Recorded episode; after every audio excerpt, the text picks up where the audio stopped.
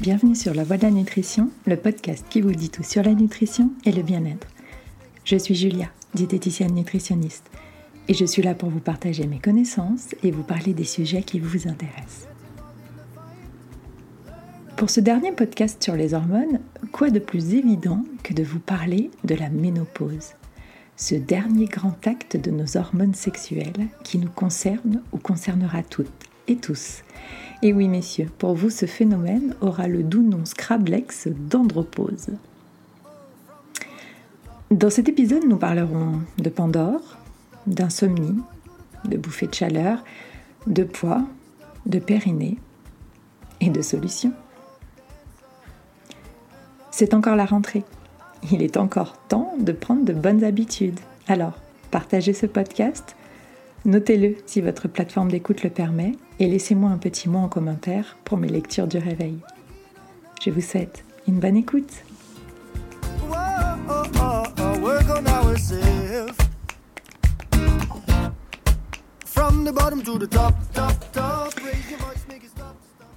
La ménopause, qu'est-ce que c'est?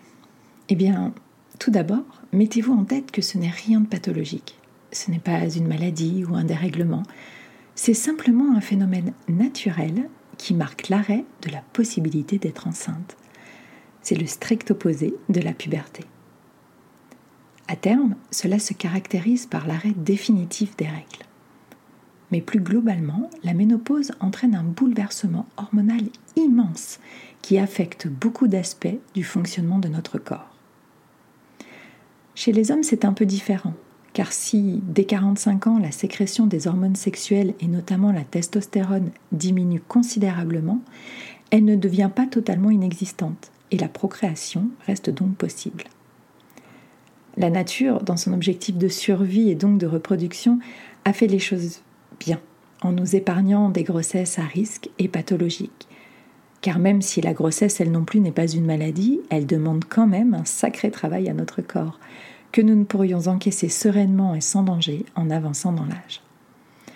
Forcément, les hommes n'ont pas cette contrainte, leur implication physiologique dans une grossesse étant un tantinet limité en comparaison. Hashtag Mumpower Forever.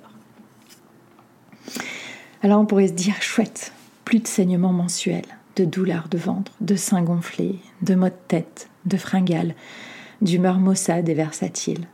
Oui, mais voilà, ce n'est pas aussi simple. Et les symptômes qui accompagnent cette phase n'ont rien à envier à nos syndromes prémenstruels. La ménopause n'arrive pas en règle générale du jour au lendemain. Une phase de 4 à 5 ans, que l'on appelle périménopause, la précède, le plus souvent entre 45 et 55 ans.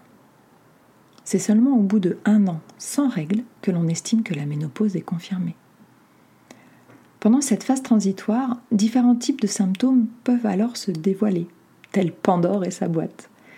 Il y a d'abord les cycles qui deviennent différents de ce que vous connaissiez habituellement. Plus longs, plus courts, absents, hémorragiques, irréguliers. Bref, c'est la pagaille. Il y a aussi les fameuses bouffées de chaleur, sueur nocturne. Enfin, sueur. Cela peut littéralement se transformer en véritable tsunami et mieux vaut prévoir bikini et drap de rechange. Les insomnies peuvent aussi apparaître, l'irritabilité. en même temps, vous avez déjà essayé de dormir dans une piscine en plein milieu d'une activité organisée par les géos du Club Med en plein 14 juillet, feu d'artifice à l'appui et anicordie en fond sonore? Le désir sexuel s'amoindrit aussi, et avec lui une sécheresse cutanée, généralisée, entraînant inconfort, voire douleur accentuation des risques d'infection urinaire. Sans parler des fuites urinaires, possibles principalement à l'effort. J'en profite d'ailleurs pour dire que non, ce n'est pas une fatalité et que vous n'avez pas à vivre avec cela. Des kinés spécialement formés sur la rééducation du périnée peuvent vous aider. Et oui, la rééducation périnéale n'est pas limitée à la période post-grossesse. Et si un médecin ou un kiné vous dit que c'est normal, fuyez. Bien sûr, cela ne s'arrête pas là. Il y a aussi la prise de poids, et plus particulièrement l'apparition d'un surplus de gras au niveau abdominal et la diminution de la masse musculaire. Encore une fois, merci les hormones.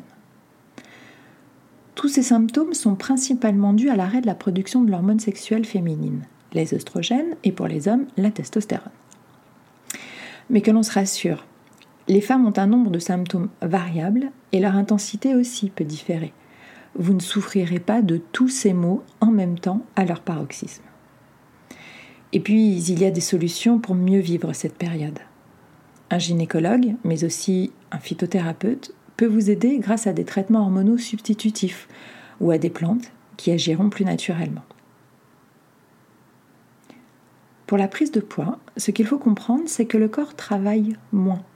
Il a donc besoin de moins d'énergie. Il est donc quasi inéluctable de ne pas prendre quelques kilos à cette période si nous ne changeons pas nos habitudes.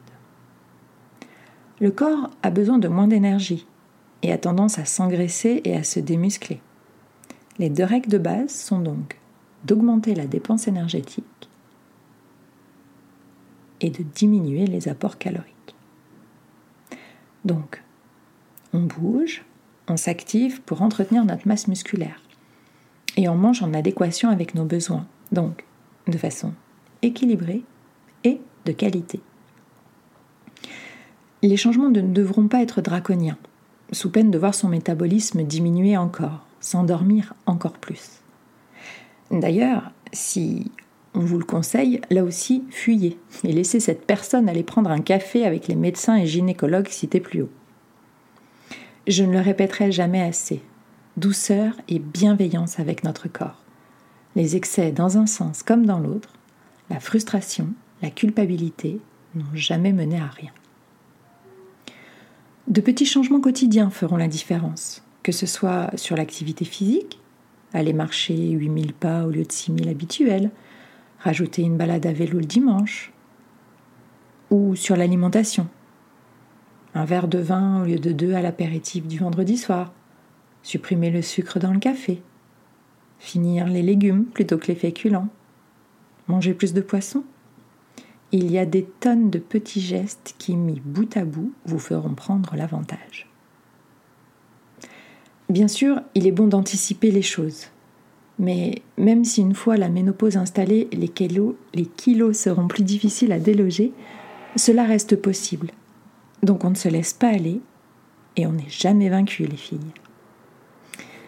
Messieurs, je ne vous ai pas oublié. Vous aussi, vous risquez la prise de poids, la baisse de désir et d'érectibilité mais aussi la déprime, les troubles du sommeil, une diminution de vos muscles avec une fragilité articulaire et osseuse accrue.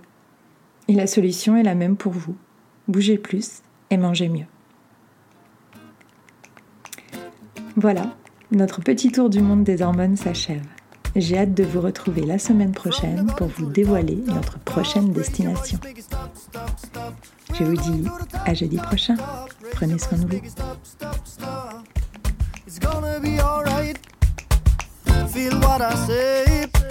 Get involved in the fight. Learn how to play. We have faith in our dreams and direction.